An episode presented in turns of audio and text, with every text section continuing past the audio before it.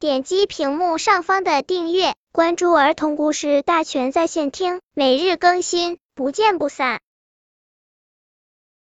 本片故事的名字是《带着姥姥的小耳朵》。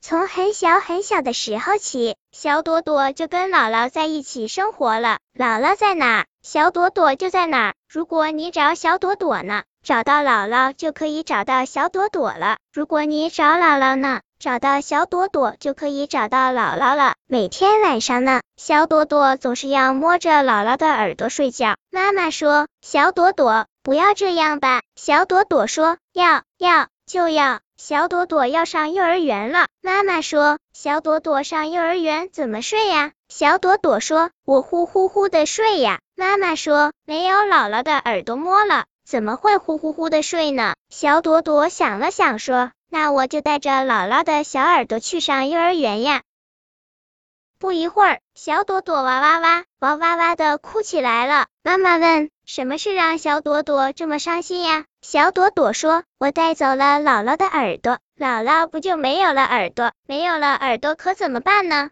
他听不到别人说话，多痛苦呀！我不带姥姥的小耳朵去幼儿园了，我给姥姥把耳朵送回来，这样多好呀！”妈妈亲着小朵朵像苹果一样香的小脸蛋说。